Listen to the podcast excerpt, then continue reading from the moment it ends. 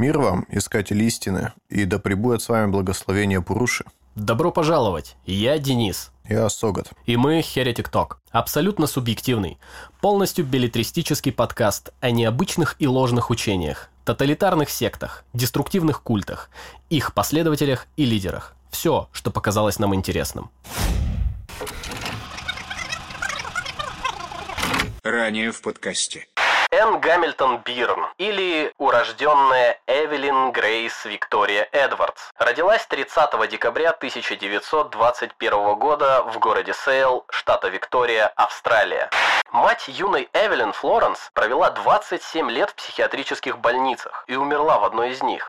Уместно сказать о том, что Эвелин с ранних лет была одержима идеей большой любящей семьи, роскошной жизни в окружении родных. В середине 50-х ее след для исследователей теряется, но ясно одно. В это время госпожа Гамильтон открывает в себе большой интерес к йоге. Йога – это наука о концентрации, и ничего более. В 60-х Анна вышла замуж за бывшего офицера военно-морского флота по имени Майкл Райли и переехала жить э, в Данденонг Рейнджс, тоже недалеко от Мельбурна. Их брак продлился недолго, но это было полезно для Энн в другом отношении. В те дни Райли подрабатывал садовником у доктора Рейнера Джонсона. Возможно, именно так она и познакомилась с человеком, с которым впоследствии основала секту «Семья». В 1968 году на деньги семьи Джонсонов за 70 тысяч фунтов были куплены 8 акров земли. Там же, где находился их дом, совсем рядом, построили место под названием Ложа Санти-Никитан. В ложе оказалась Марион, по другой информации ее звали Джоан, Виллимек, владелица и управляющая частной психиатрической больницей Нью-Хейвен, а также ряд врачей и медсестер этого учреждения. Лечение в Нью-Хейвене включало применение на пациентах ЛСД, и многие члены семьи были бывшими пациентами Нью-Хейвена. Большинство, если не все новые члены культа проходили через прием ЛСД, во время которого раскрывали все свои тайны. Это был момент посвящения. Она подходила к людям под кайфом и спрашивала, «Вы знаете, кто я?» А правильный ответ был воплощенный Господь. Неправильный ответ значил, что вы недостаточно усердно работали, а работать означало смотреть внутрь себя и осознавать, какой вы ужасный человек и как вам необходимо покаяться в грехах, очиститься. Доктрина секты включает в себя веру в то, что Христос был великим мастером, который спустился на землю, однако кроме него были и другие просветленные, такие как Будда или Кришна. Остальные верования секты представляют собой смесь христианства и восточного мистицизма. Большинство идей вращались вокруг добродетели страдания, насколько это полезно для души и что их необходимо воспринимать как путь к просветлению. Большое внимание уделяется аскезе, целомудрию, безмолвию, ну и, конечно, медитации. Сами верования основаны на концепциях кармы, перевоплощения и самореализации посредством духовной работы, которые состоят из принципов восточной религиозной философии. Насчет детей у Гамильтон Бирн, так ее звали теперь, было свое видение. Детишек следовало с раннего детства обучать и, само собой, собрать всех вместе. Идеей фикс для Анны стала мысль, что ей нужны двойняшки. Не-не-не, тройняшки, черт побери. Да не же, чем больше детей, тем лучше. По разным данным, на территориях, принадлежащих семье, в одно время вместе могли находиться до 28 детей. Существовало такое понятие, как принудительное усыновление. Оно представляло собой практику изъятия детей у незамужних матерей против их воли и передачи на усыновление. Большинство этих усыновлений произошли в период с 50 по 80-е годы, и на протяжении этого периода процесс имел две ключевые особенности, которые описывают этот процесс. Теория чистого разрыва и так называемое закрытое усыновление. И таким путем усыновления появились большинство детей в секте семья. Вообще Анна пошла на махинацию. Она стала рассказывать, что собирается родить тройняшек. Оформила документы на двух девочек и мальчика в Новой Зеландии. Так, что по документам они стали ее кровно родными. У многих детей были несколько паспортов и свидетельств о рождении, абсолютно с разными датами. На основной территории, где пребывали дети, это был домик на озере Эйлдон, назывался Кайлама, были и родные детишки членов культа, которые страдали точно так же, как и дети Энн. Энн и Билл после свадьбы приобрели домик в горах Кэскилл в штате Нью-Йорк, США, и ферму Брум в Лэнгтон-Грин в Англии. Все дети жили под присмотром тетушек, женщин, ярых членов культа, которые свято верили в Энн. Они соблюдали все ее приказания. Она поощряла тетушек избивать детей ремнем. Поначалу детей просто пароли или лишали пищи практически изо дня в день. Затем издевательства становились публичными. Нельзя было отводить глаза. Если отказывался смотреть или выражал недовольство – порка. Вообще дети говорили, что не могут вспомнить хоть один день без порки. Н это поощряла, так как это соответствовало кармическим принципам пути боли и страданий. Сама глава культа регулярно каталась по свету, в основном между Австралией, Англией и США, как мы уже сказали, где у нее была собственность. И так случалось, что частенько она брала с собой детей, чтобы показать окружающим, как она их любит, как у нее их много, и в один из визитов в Америку они познакомились с поп-звездой йоги своего времени, Бабой Муктанандой.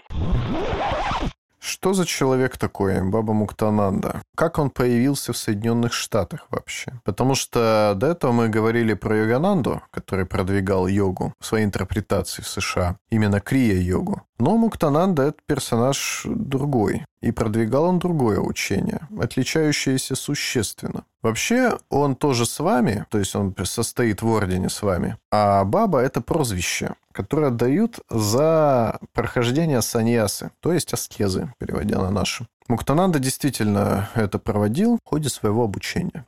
Вообще он из богатой семьи изначально. В 908 году родился у Мангалора. Э, его звали Кришна Рай.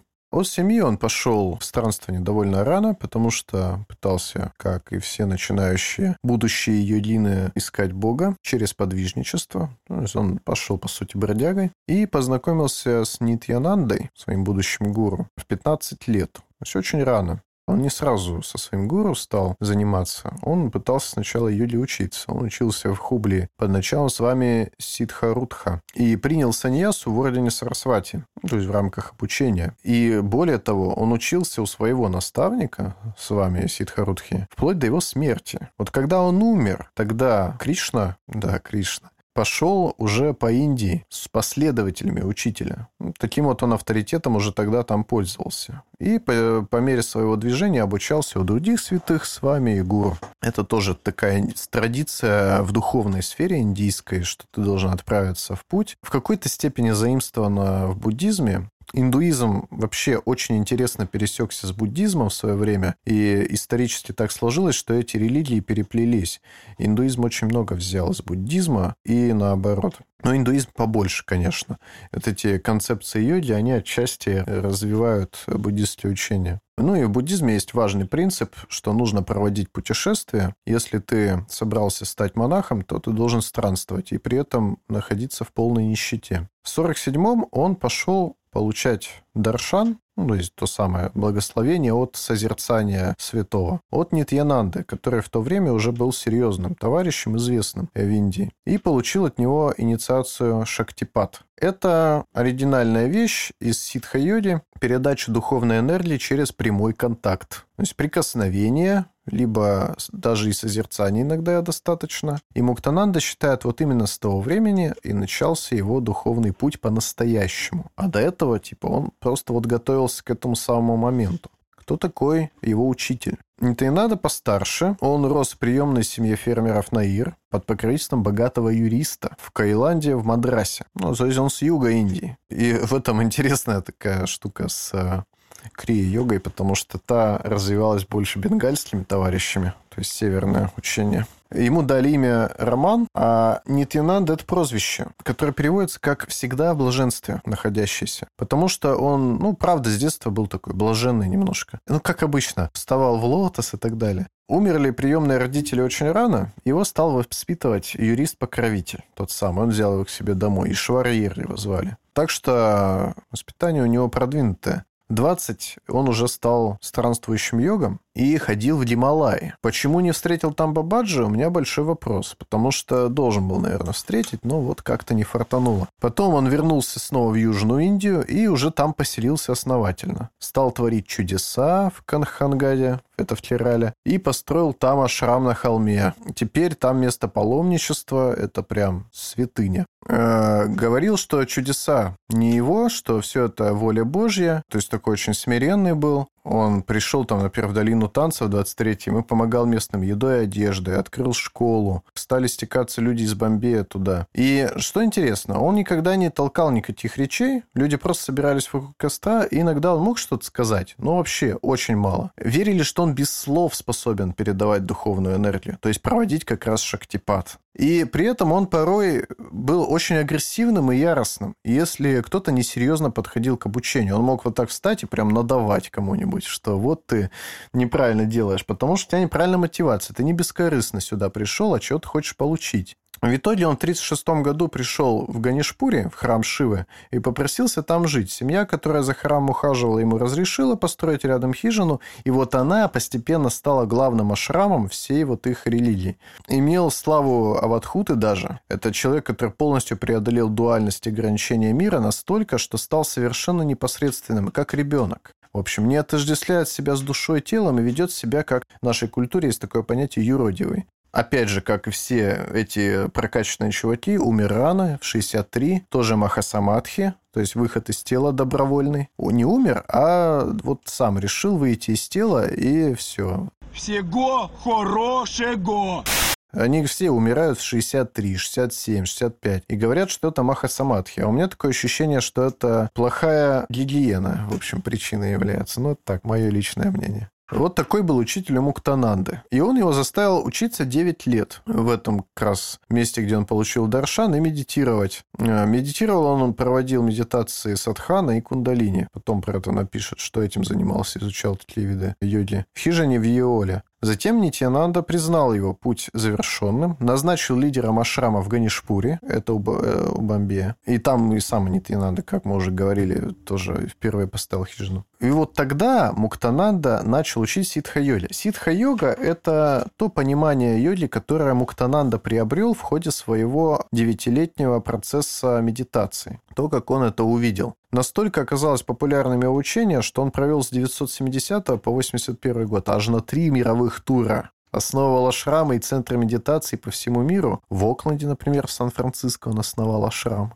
Что за учение такое, которое всем так понравилось, казалось бы? Что он такое придумал-то? Суть ситха-йоги, еще ее называют маха-йога или совершенная йога. Этот термин не его, он взят из третьей тантры Тирумулара, единство себя и брахмы, которая, в общем, продвигает похожие на ситха-йогу идеи очень сильно. Ученик, выходит, Муктананда, раскрыл все это подробнее. Что такое ситха-йога? Это, по сути, кундалини-йога, ну, направленная на раскрытие энергии кундалини, обретаемая через благосклонность совершенного мастера, ситха-мастер должен быть. Он совершенный, значит, он ситха-мастер. Вот и ситха-йога, совершенная йога. При этом от студента не требуется никакого напряжения, внимания, вообще никакого. Достаточно вот именно получить шактипад, нужно получить благословение этого мастера, а мастер твоей энергии как надо направит. Задача увидеть Бога в каждом. Тут мы идем к чему? Что, в принципе, ситха-йога является нехилым таким заимствованием из кашмирского шиваизма. Это идея философская больше, идея солипсическая явно, потому что по шиваизму кашмирскому существует только сознание в ложном дуализме пракаши и вимарши, шивы и шакти. Только потому мы видим какую-то реальность, потому что между ними есть противоречие, между светом и силой сознания. Э, они вместе и создают мир своим противостоянием. Вместе э, они называются аннутар, что, по-моему, является довольно прозрачной отсылкой к аннотару. Так что интересно, что Толкин это все тоже, оказывается, почитывал. Поэтому и проявляется в мир. Вот именно это противоречие, эта песня между Шивой и Шакти создает нашу реальность. Если бы этого не было, реальности бы тоже не существовало. И по мнению э, шиваизма, оно существует в нашем сознании вся эта битва происходит. Наша задача – достичь единства Ахама, внутреннего состояния Шивы, которое отражается в Шакте, и так сохраняет проявляющийся мир. Нам нужно преодолеть постоянные вибрации вот эти в попытках разделения, слияния, преодолеть спанду. И тогда мир, получается, схлопнется, и мы отправимся туда, откуда, собственно, и пришли, из тотальной гармонии. Поэтому обучение Нитянанды сочетало в себе все традиционные йоги понемногу. Джана-йога, карма-йогу, раджа-йога и бхакти-йогу. Он из них создал единое учение, которое помогает вот как раз преодолеть спанду. Главная концепция ситха-йоги – чти себя, поклоняйся себе, медитируй на себя, потому что внутри тебя все происходит. Ты являешься и Богом одновременно, и всем остальным, потому что внутри тебя происходит это вот противоречие. Соответственно, главное, чтобы тебя научили, вот как тебе самому это приостанавливать. Бог живет внутри тебя в виде тебя самого. Поэтому э, еще звали Муктананду Гуру Шактипата, потому что кундалини пробуждалась при нем очень быстро, при одном его присутствии. Он давал инициацию всем, и новичкам, и простым единам. Вообще это странно, потому что инициация инициацию можно давать все-таки только членам ордена с вами, ну, окей, ему было пофиг. Как он это делал? Он проходил перед тобой, значит, поглаживал пером павлина, махал, водил по лицу пером, потом давил пальцем тебе между бровей. Предполагается, что это должно пробудить аджну. И тебя накрывало конкретно после этого. Все рассказывают, что нас вот просто все. После этого мы понимали суть вещей. Было очень мощно. Так, во всяком случае, так написала Андреа Джейн, одна из последовательниц. Сара Калда утверждает, что Муктананда также был просвещенным учителем и практиком шакта-тантризма. А тантра-йога – интересное учение, которое предполагает, что, как и любой другой энергией, можно управлять энергией сексуальной и тоже ее направлять так, чтобы помогать себя раскрывать. Ну, в частности, тантра изначально появилась у монахов, и предполагалось, что с помощью этого учения нужно удерживать внутри сексуальную энергию, преобразовывать ее в энергию просветления, ну или там вишудху. И тут к йогинам присоединяются йогини. Целебат, конечно, при этом был важным элементом обучения Муктананды, но сам же он правила активно нарушал, с избранными молодыми и даже слишком молодыми последовательницами. Такой спецкурс для них проводил. Это называлось «Передача шакти тантрическому герою». Так что потом у него с этим сложились проблемы. Но пока он вот проводит эти мировые турне, в 79-м основал ашрам Шри Нитьянанда в честь своего учителя, теперь это Шри Муктананда, в Кэтскиллс. Да, в Кэтскиллс, рядом с Нью-Йорком, где потом купит дом Анна как раз к северо-западу от Нью-Йорка, и заодно замутил траст в городе Сиддхапит в Индии по названию изначального ашрама своего, где он 9 лет провел, для того, чтобы администрировать этим всем запилил там еще Сайда Foundation США и глобального чтобы правления организациями Ситха Йоли. Написал уйму книг. Через этот фонд их распространяли и тогда, распространяют и сейчас. Так что у него все было в этом плане отлично. А вот не отлично у него было в плане отношения с законом. Был эпизод, когда его обвинили 25 девушек в одной статье за то, что он э, со всеми ими контактировал непотребным образом. А при том, что своим последователям проповедовал целебат. Вовлекал молодых наивных последовательниц, подростков в тантрические ритуалы. Его даже обвинил в этом другой с вами. Ситха Йоли с вами. Стэн Траут. Да что говорить, он привлекал и молодые пары. Угу. Обучал их. Кстати, что интересно, имейте в виду, ситха-йога – это торговая сервисная марка, официально зарегистрированная в США. Только Сида Foundation имеет право продавать книги по ситхайоде таким образом. А с этого, естественно, имел проценты сам Муктананда и потом тех, кого он назначил. Возвращаясь к семье, Сара, например, пишет у себя в воспоминаниях, что она не понимает, как так случилось, что Энн связалась с папой. Он, конечно, уделял ей много внимания, относился к ней с уважением, но она доставляла ему неприятности в ашраме, и даже несколько близких учеников бабы перешли на сторону семьи, в том числе два известных с вами. Так что, возможно, Анна предполагала начать делить сферы влияния. И Сара вспоминает, что она присутствовала, когда с вами Танджамаянда был посвящен Анне в семью. И она искренне удивляется, почему он захотел переехать к ним в Эйлден на озеро, если все были внутри культа семьи несчастны, а вокруг бабы все были такие лучезарные.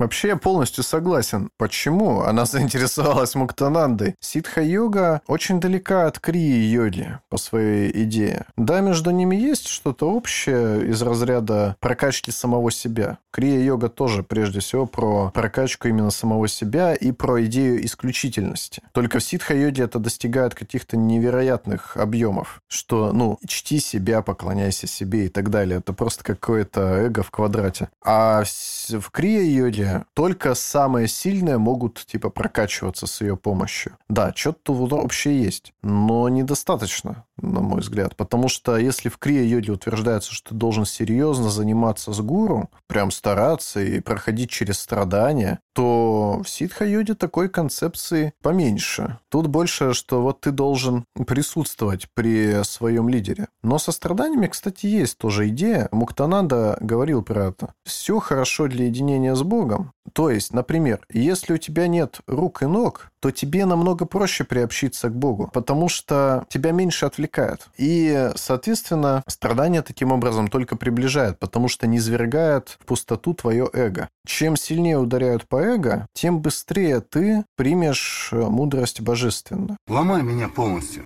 Тем не менее, в самом учении ситха-йоги по реализации, прямо скажем, не очень заметно это. Она рассчитана на более массового потребителя. Так или иначе, Энн возила детей за границу, где их жизнь была намного приятнее, чем в Австралии. Но когда они, например, были в Америке, они каждый день ездили в ашрам бабы, Муктананда, само собой, который располагался чуть дальше по дороге, чем их собственный дом. Там они общались с другими учениками на вечерних мероприятиях. И, конечно же, они видели бабу на частном даршане примерно раз в неделю, когда он приходил к ним домой, чтобы повидаться. В свете рассказанных чуть ранее событиях о том, что данный гражданин очень явно проявлял себя в отношениях с молодыми девушками, интересно будет следующая история, что он был очень добр к ним. И, оглядываясь назад, э, Сара говорит, что было замечательно, как он уделял им много времени и внимания, хотя был знаменит и имел много тысяч преданных поклонников по всему миру. Конечно, они этого не понимали и просто наслаждались его привязанностью и весельем, которое было в его окружении. Она также говорит, что он любил их, разговаривал с ними и смеялся с ними, дарил им шоколад и маленькие подарки. А они поклонялись и обожали его, и не хотели ничего больше, чем остаться у него навсегда. И однажды даже Муктананда спросил их, не хотят ли они оставить Эн и поехать в Ганишпури и остаться с ним в его ашраме. На что все девочки с энтузиазмом сказали «да». Но позже они были избиты и унижены Эн за то, что оказались такими предательницами. Сара рассказывает, что ее Эн просила отречься от Муктананды и признать ее истинным воплощением Христа на земле. Ну из-за того, что та отказалась, держала ее на ЛСД там две или три недели в Англии, чтобы она исправилась. Истинный Христос ведь только один.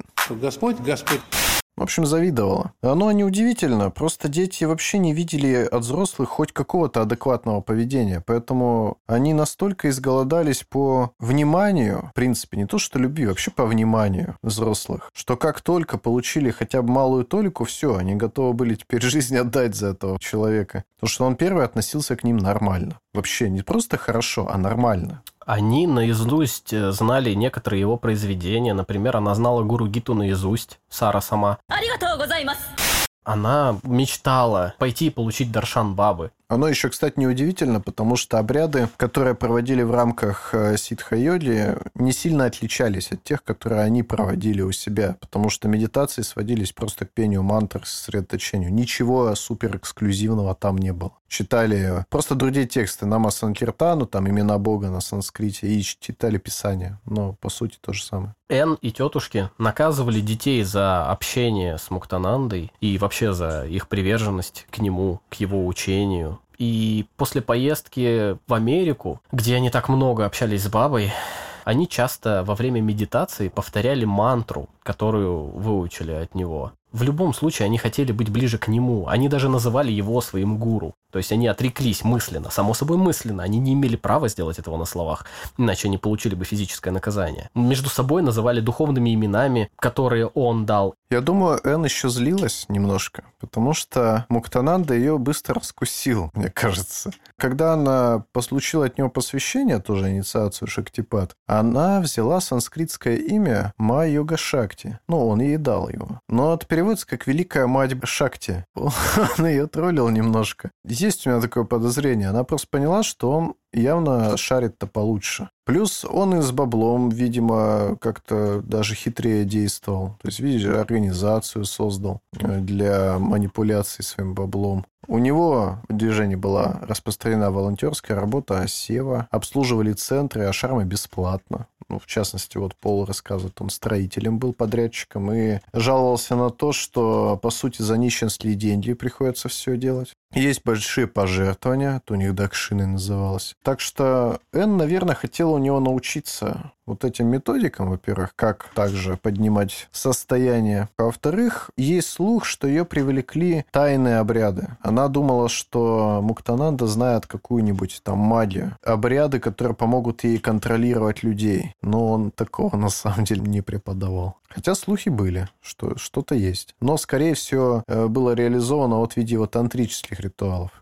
Конечно же, Энн ревновала к нему своих детей, и дети получали все больше и больше наказаний. Они должны были перестать верить в Муктананду и вернуться к Энн, за что она карала их приемом ЛСД в том числе в больших количествах. Сара, например, вспоминает, что после тех приемов э, наркотиков она до сих пор боится всего, что связано с ее прошлым. Она стала более закрытой, более боязненной. И с каждым годом, когда дети становились старше, их страдания становились все больше невыносимыми, потому что, ну, когда тебе уже 16 там, или 17 лет, ты не можешь терпеть такие издевательства и побои от э, практически с твоего роста людей. То есть рано или поздно ты захочешь дать отпор. Но если у тебя в голове нет такой функции ударить в ответ, то ты захочешь просто убежать, уйти. Тут противоречие, которое невозможно избежать. Они этих детей все равно развивать хотели, ну, знаешь, создать из них великих продолжателей человеческой жизни. То есть они их учили. А если ты их учишь, они все равно рано или поздно начнут понимать, что происходит. То есть, с одной стороны, ты их учишь, а с другой стороны, ведешь себя с ними так, как будто они вообще ничего не понимают. Противоречие неизбежно приведет к тому, что рано или поздно появится появится понимание, что что-то творят эти тетушки не то. Произошла история, которую мы рассказали в тизере. Сара покинула Кайлама. Лиен Крис также сбежала. Причем Сара ушла раньше, ее, по-моему, даже выставили за то, что она открыто противоречила тетушкам. Она долго не хотела общаться с полицейскими, ну, потому что она была так воспитана, что ей никак нельзя общаться с незнакомыми людьми. Да, она жила в э, приемной семье, точнее, у человека, у журналистки, которая ее приютила. А Лен, когда сбежала, она сразу попросила обратиться в полицию. Она совершила, чего, казалось бы, никто из движения совершить не мог, но она свой страх победила. И когда после этого детективы пришли к Саре, она, узнав о еще людях, которые смогли убежать оттуда, о ее так называемых сестрах, то, конечно, она согласилась дать показания. Благодаря показаниям сбежавших детей, полицейские организовали рейд, целью которого было освобождение детей, которые еще жили на территории озера Эйлден. Официальная причина нарушения условий содержания. Хотя не стоит забывать, что уже на момент конца 80-х эта территория числилась как образовательное учреждение. И 14 августа 1987 года в центре Кайлама был проведен рейд, где всех детей изъяли. Но показательно, что лишь шестеро детей согласились дать показания. Дети еще, когда рейд проводили, постоянно плакали и боялись, что же скажет мама Энн и папа Билл на это все. Боялись очень их наказания. Хотя это полиция. Те самые папа Билл и мама Энн, которых дети чаще всего слышали по телефону, чтобы, выстроившись в очередь, подойти дежурно сказать «я люблю тебя», и девочек Билл регулярно шлепал по заднице. Неспроста, надо предполагать часть детей, которая никогда никуда не ездила, они вообще думали, что когда мама и папа уезжают в далекие какие-то края, это означает, что они поехали на другой край озера. Они, например, перед сном там им махали из окна, что спокойной ночи. Поэтому они, наверное, думали, что те быстро приедут, если что. Но их уже и след простыл. Сразу после изъятия детей Энн Гамильтон Бирн и ее муж уехали из Австралии. Сначала в Англию, потом в США. Дети после изъятия очень сильно удивлялись, что можно есть все, что хочется. Они находились э, в центре содержания детей где Сара уговорила, и не только Сара, а остальные взрослые дети уговорили ответственных лиц не разделять их. Но они все-таки были семьей, они были братьями и сестрами, пускай и не родными, как оказалось, потому что все дети очень сильно удивились, что у них есть другие родители, о которых они не знают, и даже родители не знают об их существовании. В конце концов им разрешалось брать из холодильника все, что угодно. Более того, Сара вспоминает, что некоторые дети спустя неделю начали расти, причем не вширь, а вверх, потому что им перестали давать наркотики и просто начали нормально относиться к ним и кормить перестали бить банально. Просто когда ребенок не чувствует себя в безопасности, постоянные вот эти дозы кортизола, а ему в мозг прыскивает организм, то гормон роста блокируется. Ребенок просто перестает развиваться. Это есть такая тема. Параллельно началось расследование, которое назвали «Операция Форест». Его вел детектив э, Лекс Демейн, самый ярый ненавистник э, секты «Семья» в Австралии, наверное, на данный момент в том числе. Ну, потому что на его глазах были все эти события с детьми, он их показания лично принимал и осознал масштабы всего происходящего. А самое страшное, понял, что предъявить-то что-то будет очень трудно, потому что все было давно, и нет доказательств явных, свидетельств нет, есть только показания детей, но этого мало, в суд не придешь с таким. Им нужно было зацепить Анну и Билла за что-то серьезное, какую-нибудь махинацию. Но ничего не было, никто не хотел разговаривать. Все, кто так или иначе участвовали в расследовании, они были как-то замешаны. Они отказывались давать показания. Они даже противодействовали своего рода. Все было продумано. Во-первых, они долго соблюдали конспирацию. Это ж не первый визит полиции. В 83-м они в Кайлама, например, искали пропавшую девочку, Ким Халм. Но все, никто ничего не заподозрил. А как раз за год до рейда закрыли Нью-Хейвен. И, очевидно, все документы пожигали, которые там отвечали за какие-нибудь особые рецепты, которые назначались пациентам, но решили попробовать продавить через вот эти акты усыновления, сделанные некачественно. Что и говорить, если все преступления, которые могли быть предъявлены, например, за неправомерное получение денег или обращение с детьми, дачу ложных показаний, все эти обвинения взяли на себя бывшие тетушки. Они признали себя виновными. Лояльность секты. Энн и Билл вышли сухими из воды. Они жили в США, их никто не трогал. Тогда действительно подключилось международное расследование, и в Англии, и в США были сделаны запросы лично детективом Лексом Демейном с целью экстрадиции Анны и Билла за как раз подделку документов, потому что они зацепились за эти свидетельства о рождении, сделанные в Новой Зеландии. Видимо, вот эти нарушения по детям, массовость именно этих нарушений, э, дала понять, что перед ними мошенническая группировка, как минимум. И, может, на этом основе они начали выписывать ордера на поиск.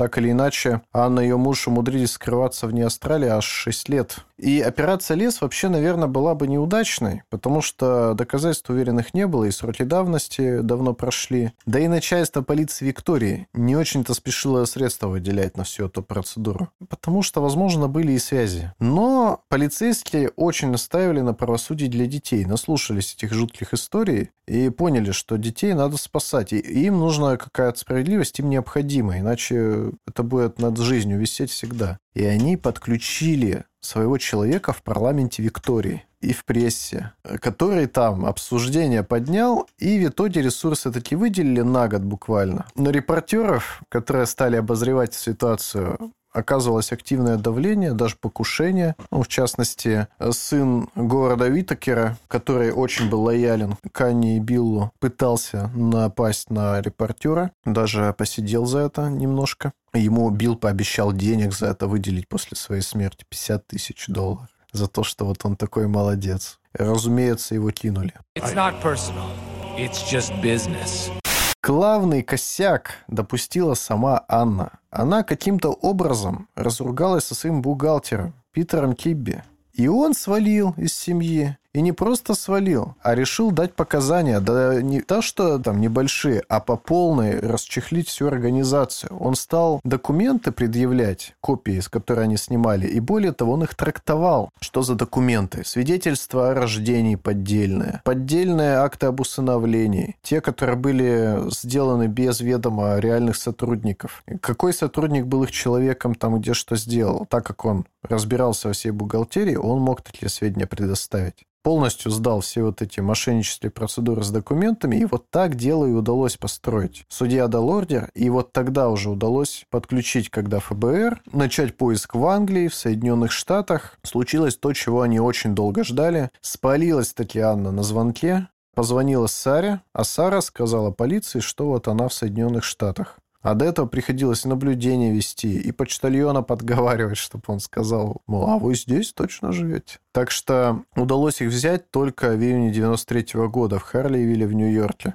Их экстрадировали в Австралию, что местные полицейские сочли ну просто колоссальной победой уже сам факт вот этой экстрадиции позорный, и предъявили им умышленный подлог свидетельства о рождении на трех детей. Ну, что нашли?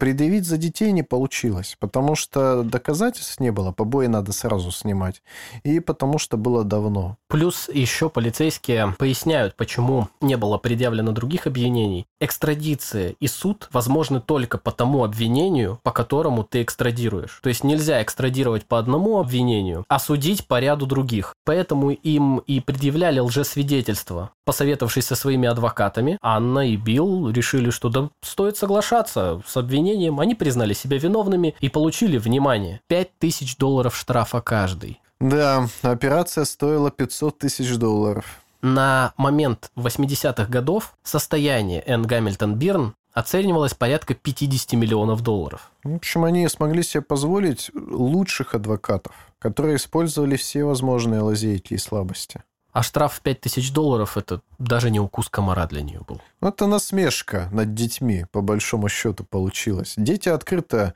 говорят, что вот здесь система нас, кэш подвела. Да и полицейский, который вел дело, тоже говорит, что ну да, это вот проблема. Ну, в этой ситуации мы просто наша, это самое, мы уже, здесь наши полномочия и все.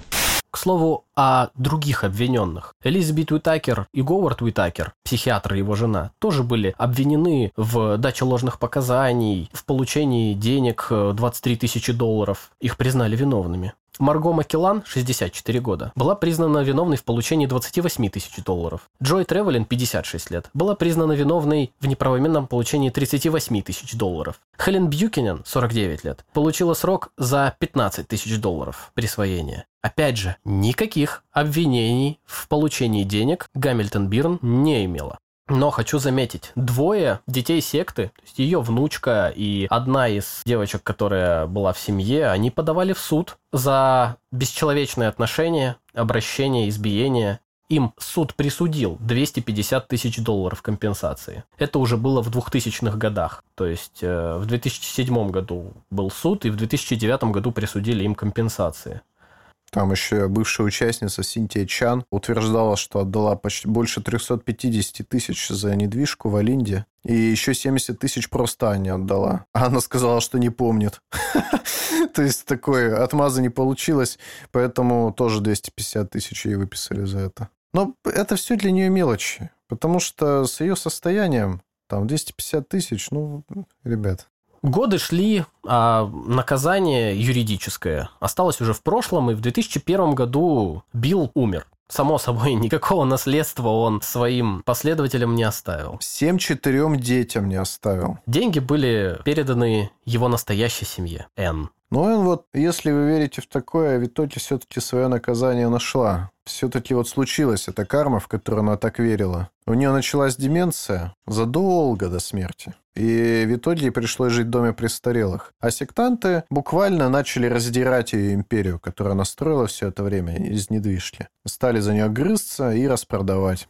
Более грустная история у детей, которые содержались в культе. Часть из них покончили жизнь самоубийством, потому что просто не смогли жить со знанием того, что пережили и с ощущением того, что пережили. Самая жуткая история в одной из участниц секты, которые сказали, что твои дети будут лучше воспитываться Анной, потому что ты типа, плохо справляешься. В итоге ей их вернули. Одного, когда он уже был подростком, другого тоже взрослым почти. И ее старший сын пытался покончить с собой дважды, и в итоге все-таки смог, когда ему было 20, по-моему. И второй ребенок тоже умер по той же причине. Она говорит, что отходила от этого лет пять, в полной депрессии находилась. Не менее грустная история у Сары, которая сначала не планировала расставаться с фамилией Гамильтон Бирн, однако потом поменяла фамилию на Мур. Она выучилась в университете, получила PhD, то есть она была дипломированным доктором. Но в 2000-х годах она не смогла справиться с эмоциональными проблемами и подделывала рецепты педитина. На нее даже было заведено уголовное дело, собственно, о подделке рецептов но она признала свою вину и обязалась больше так не делать в 2005 году. Позже у нее было диагностировано биполярное расстройство и ПТСР. Она пыталась также несколько раз покончить с собой. И в 2008 году ей в больнице пришлось ампутировать левую ногу, и она осталась прикована к инвалидному креслу до конца жизни. В 2009 году Энн и Сара встретились. Это было телевизионное воссоединение, как казалось. Сара находилась в одной комнате с Анной и одним из последователей, журналистом, само собой, с видеокамерой, которая их снимала. Сара задавала вопросы, спрашивала, почему ты меня избивала? На что Анна отвечала, что нет-нет, я никого не била, это все наговоры, вы все врете, вам заплатили. Вы вообще лживые ублюдки. Я хотела бы вас исправить, но не могу. You're not smart enough. For what? In your heart. What's in your heart is not the same. I don't know what you mean by that. No, of course you don't. They're saying that they were systematically abused and beaten. Why would the children say it if it wasn't true? I don't believe they did. They've said it. You're getting your point over that you're looking for trouble. И уже тогда у Энн начиналась деменция. Но в конце концов Сара, по своему признанию, простила ее и приняла ее и ее отношения, о чем сама потом заявляла. То есть она сказала, что пускай так, но я могу простить ее. Она стала буддисткой в 2009 году и сказала, что избавилась вот от, от бремени, которое на нее наложила секта. Вот в Саре в итоге больше просветления, чем в самой этой Анне, по сути. А в 2016 году Сара умерла от сердечной недостаточности. Хоть мать пережила ее. Да. Гамильтон Бирн вплоть до своей смерти жила в Центре паллиативной помощи для престарелых в Мельбурне. И в возрасте 97 лет, 13 июня 2019 года, она скончалась. 97. В общем, вы поняли, ее держали здесь просто до последнего. Но тем не менее, кстати, есть еще сектанты. Да, я как раз хотел сказать, что вы думаете, а что случилось с сектой? А она продолжила собираться. Эн, кстати, после того, как детей отняли, не унывала особо и завела себе кучу кошек орду целую, а потом создала организацию Life is for Creatures, что, мол, животные пусть остаются на планете, а люди все говно. И в итоге то в эту организацию завещала все бабло. То есть она все равно детям смогла поднасрать перед смертью, как изо всех последних сил. Все туда завещала, хотя у нее была куча детей, получается, чтобы детям ничего не досталось. А бывшие дети культа в это время до сих пор борются со своими детскими травмами и страдают от ПТСР. Ну и плюс они плохо приспособлены банально к жизни в мире, то есть они в нем не присутствовали все свое детство и отрочество. Более того, Многие говорят, что даже несмотря на то, что они уже вроде бы как оставили это все позади, и у некоторых даже есть свои дети, им очень сложно общаться с детьми. Они не могут представить, как можно не наорать, как можно не ударить ребенка. Они боятся сами себя. Есть девушка, которой пришлось разобраться в работе мозга, в общем, чтобы контролировать свои припадки ярости, неконтролируемые. Она стала разбираться именно, куда кортизол прежде всего приходит, ну, в ее случае, где она чувствует, что вот кровь наливается. И тогда надо сразу уходить, а то ее сейчас, она взорвется. Это последствия насилия бесконечного. Такое никакой терапии уже не вылечишь. Это все. Это травма, по сути, на уровне инвалидности. А секта проводит собрания до сих пор. Все у них лжецы, все наговаривают, а Н вообще святая. История, конечно, полный мрачняк, друзья. Здесь есть все. Полный набор ужастика. Психиатрическая больница, где проводили какие-то жуткие эксперименты в стиле МК Ультра над людьми. Здесь концлагерь для детей с тетками, как у Маргарет Этвуд. Здесь женщина, у которой есть какой-то секретный эксперимент по тому, как вырастить новое поколение, готовое к апокалипсису. Вот серьезно, Корешу такое не снилось даже. Он тоже ведь готовил детей в качестве нового племени, 12-й семьи Израилевой, колена Давидова издевательств никаких вот такого масштаба они не практиковали. Да, недоедание, конечно, было, потому что много людей в одном месте, и тоже денег-то не ахти. Но вот чтобы специально заставлять детей кушать там три кусочка фруктов с утра и наказывать отсутствием еды, ну, это нужно было быть очень изобретательным. Поэтому я не верю, что Энн Гамильтон была в своем уме. Я уверен, ну, процентов, наверное, 98 что шизофрения у нее все-таки была. Развилась, во всяком случае, во время жизни. Вот после потери мужа что-то изменилось. И она раскрыла, видимо, это. Плюс, опять, вот у нее была мать шизофрении. Она очень боялась, что передастся это все детям, и ей в том числе. И при этом она приняла ЛСД.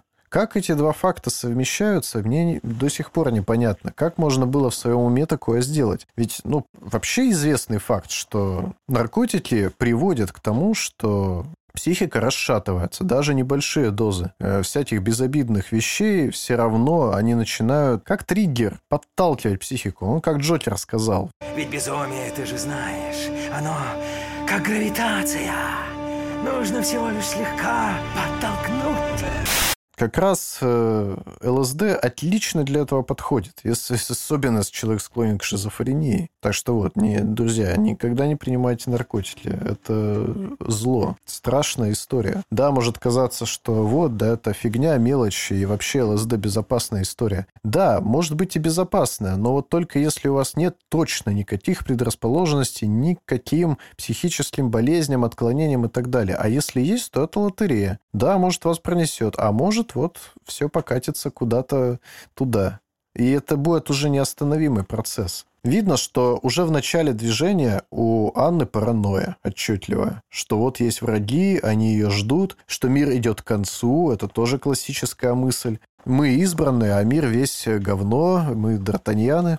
Но это только начало. Вот вспоминают дети книжку «Мамочкиных правил». Правила эти, их там тысячи были. И постоянно они менялись. Она устраивала консультации с э, тетушками. Какие еще правила внести? Э, как дополнить? Вот что-то вот не понравилось. Там были правила из разряда, вот если Дэвид э, не застелит свою кровать, то вот такое это надо сделать. Бессистемность полная в этих правилах ощущается никакой внятной логики. Это просто вот что пришло в голову, то надо сразу отметить. Это наглядная паранойя. Она так вот и представляется когда пытается контролировать просто все, любые аспекты. Плюс еще наглядным примером развивающейся шизофрении может служить одержимость на определенном облике своих детей. Потому что, да, секты разные есть, но что-то ни в одной не было такого, чтобы всех детей красили в белый, чтобы все были блондинами. И, и мальчики, и девочки, у всех была абсолютно одинаковая прическа и одежда. Это уже немножко чувствуется помешательство здесь. А как раз э, шизофрения – это же фиксация на каком-то отдельном аспекте, который не очевиден для остальных. Вот это, на мой взгляд, симптом наглядный.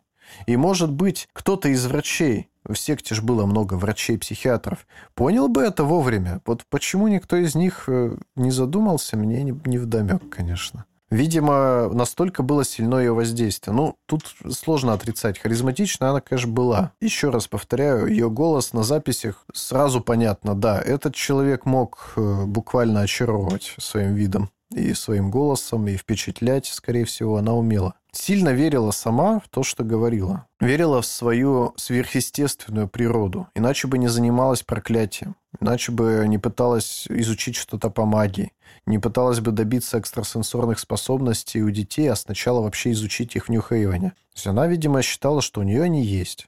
Мы же не знаем точно, что она там видела. Тоже не рассказывала много про это. Может, у нее были собеседники, как это при шизофрении часто бывает. Может, она с Иисусом общалась, вот как Джон Нэш общался со своими друзьями в кампусе. Неизвестно. Вообще поражает то, насколько по-скотски в культе относились к детям. Да и не только в культе, вообще в государстве, что дети это какое-то имущество, которое можно забрать, передать. Самое тяжелое в подготовке к этому выпуску для меня было чтение книги Сары. По сути, дневников даже в какой-то степени. Мне было тяжело это переварить, потому что каждая новость, которую про детей я видел дальше, из нашей жизни, просто новости, которые читаешь в интернете, они просто отзывались внутри и становилось на душе чертовски хреново. Я не могу представить, чтобы один человек в здравом уме мог бы так относиться к детям. У меня в голове всплывает только одно – Стэнфордский эксперимент. Когда люди, которые одни являются тюремщиками, а другие заключенными, начинают так сильно вживаться в роль, что их уже сложно остановить. Мне кажется, тетушки так и стали теми, кем они стали. Так они по-ублюдочному стали относиться к детям. Избивать их за все подряд. И даже одобрять избиения, которые делали Билл и Анна. Видишь, у Анны в итоге получилось сделать свой эксперимент. Ведь тюремный эксперимент Стэнфорд длился две недели. Но его принудительно остановили, когда увидели, насколько это жестоко. А здесь он длился целые годы. То есть здесь мы можем наблюдать, что будет, если годами такое разрешать. Причем, да, Анна сама говорила, что она проводит эксперимент, в кавычках, по воспитанию детей. Еще один поражающий меня факт – это событие, которое произошло 21 марта 2013 года, когда премьер-министр Австралии на тот момент Джулия Гиллард принесла извинения от имени правительства Австралии всем матерям и детям, кто пострадал от принудительного усыновления. To you, the mothers who were betrayed by a system that gave you no choice and subjected you to manipulation, mistreatment, and malpractice, we apologise. We say sorry to you, the mothers who were forced to endure the coercion and brutality of practices that were unethical, dishonest, and in many cases illegal. For the loss, the grief, the disempowerment, the stigmatisation, and the guilt, we say sorry. Событие невероятного масштаба. Чтобы государство еще и извинилось, чтобы государство признало свои ошибки, чтобы государство сказало, да, мы делали неправильно. И мы предпримем ряд вот таких шагов, чтобы этого не произошло в дальнейшем. Еретический разговор. Любая тема, про которую мы говорим, и когда она связана с детьми, она вызывает большой отклик у меня лично. И в связи с этим я бы хотел еще раз поблагодарить всех, кто оставляет комментарии. Да, большое спасибо, правда, это очень Здорово. И не, так неожиданно и приятно. Но сейчас я бы хотел остановиться на одном из э, комментариев в Телеграме, которые нам оставили по прошлому выпуску. Девушка, которая писала, она написала следующее, что с самого начала выпуска возникли ощущения, что будет какая-то ерунда. Из-за использования дешевого трюка с цеплянием внимания аудитории истории с дурачками, кормившими ребенка светом и попыткой модулировать этим сразу эмоциональный отклик слушателей на тему. Я бы хотел ответить как раз на этот пассаж. К критике я отношусь нормально, но еще раз, меня всегда беспокоят организации, движения, секты, которые наносят вред не только взрослым людям, но и детям. Нельзя сказать, что вот это хорошо, а вот это, да, бывает, но это не так существенно. Поверьте мне, любой вред человеческому существу, да и не только человеческому, даже животным, он существенен. И когда мне рассказывают, что, вы знаете, на самом деле дети должны гармонично развиваться на природе, и вообще какие-то ограничения им, привнесенные государством и обществом, это неправильно, я всегда вспоминаю, в разрезе предыдущей темы, конечно, школу Щетинина, где детей гармонично развивали, где они без какой-то защиты, без касок, без перчаток работали на стройке, получали травмы, некоторые лишь лишались пальцев, у некоторых были переломы черепа, где они не доедали, потому что их не кормили мясом, считалось, что мясо вредно, нужно есть только растительную пищу, но их кормили капустой, например, вареной, да, в том числе. И они на те деньги, которые им присылали родители, бегали в магазин, покупали тушенку, ели ее по частям, она у них протухала, и они попадали в больницу с отравлением. История сегодняшняя нам говорит о том, что детей могут вообще избивать, держать в заточении, внушать им, что вокруг них враждебный мир. И не надо мне рассказывать про то, что кто-то знает, что детям лучше. Никто не может ограничивать чужую свободу. И никто не имеет права калечить избивать и морально травмировать детей, кем бы он ни был. Даже если это их родитель, ему что-то не нравится, он просто не имеет права калечить детей.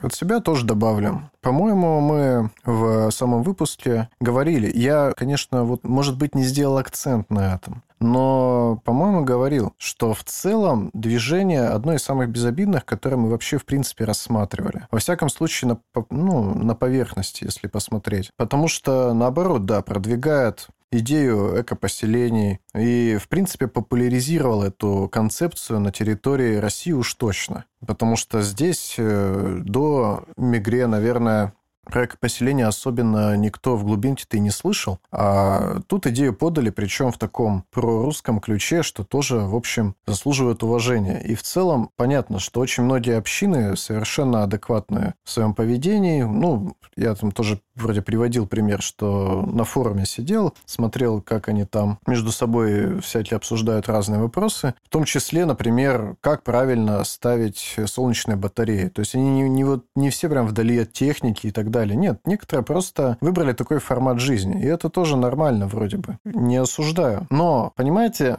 в этом движении вся проблема в том, что вот тот момент, который является злом э, в обычной секте, здесь имеет свои тоже негативные последствия.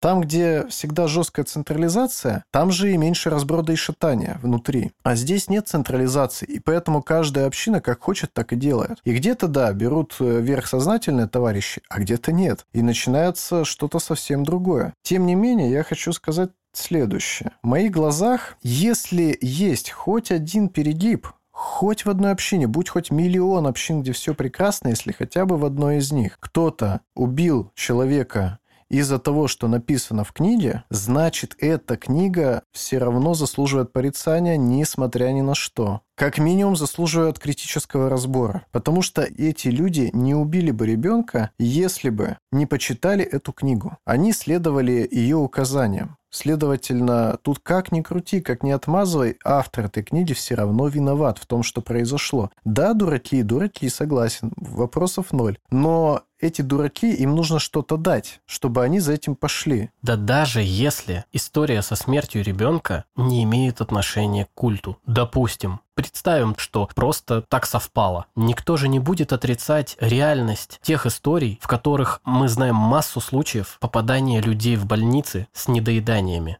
И детей в том числе про то, что э, очень положительное влияние, вот не знаю, потому что не было бы митинга в деревне, если бы это влияние было сплошь положительным. Не было бы возмущения, если бы в школе не пытались продвигать эти концепции. Значит, все-таки пытались, значит, все-таки какая-то инвазивность у движения есть. Об этом стоит сказать. Да, есть примеры прекрасных общин, и я полностью согласен, что где-то в них все хорошо и прекрасно. Но это не повод не обращать внимания на опасности самого движения. Вот с этого все и начинается. Понимаете, вот выходит книжка, там говорится, что вот, на самом деле чуть все не так, как вы думаете, вот я вам скажу, как полагается, как действительно нужно. И люди читают, думают, ну ничего страшного, это же небольшое отклонение, ничего такого не будет опасного. С этого все начинается с этого начинается манипуляция вами. А заканчивается это вот братьями Лаферти, которым голос сказал, что надо сделать то-то и то-то.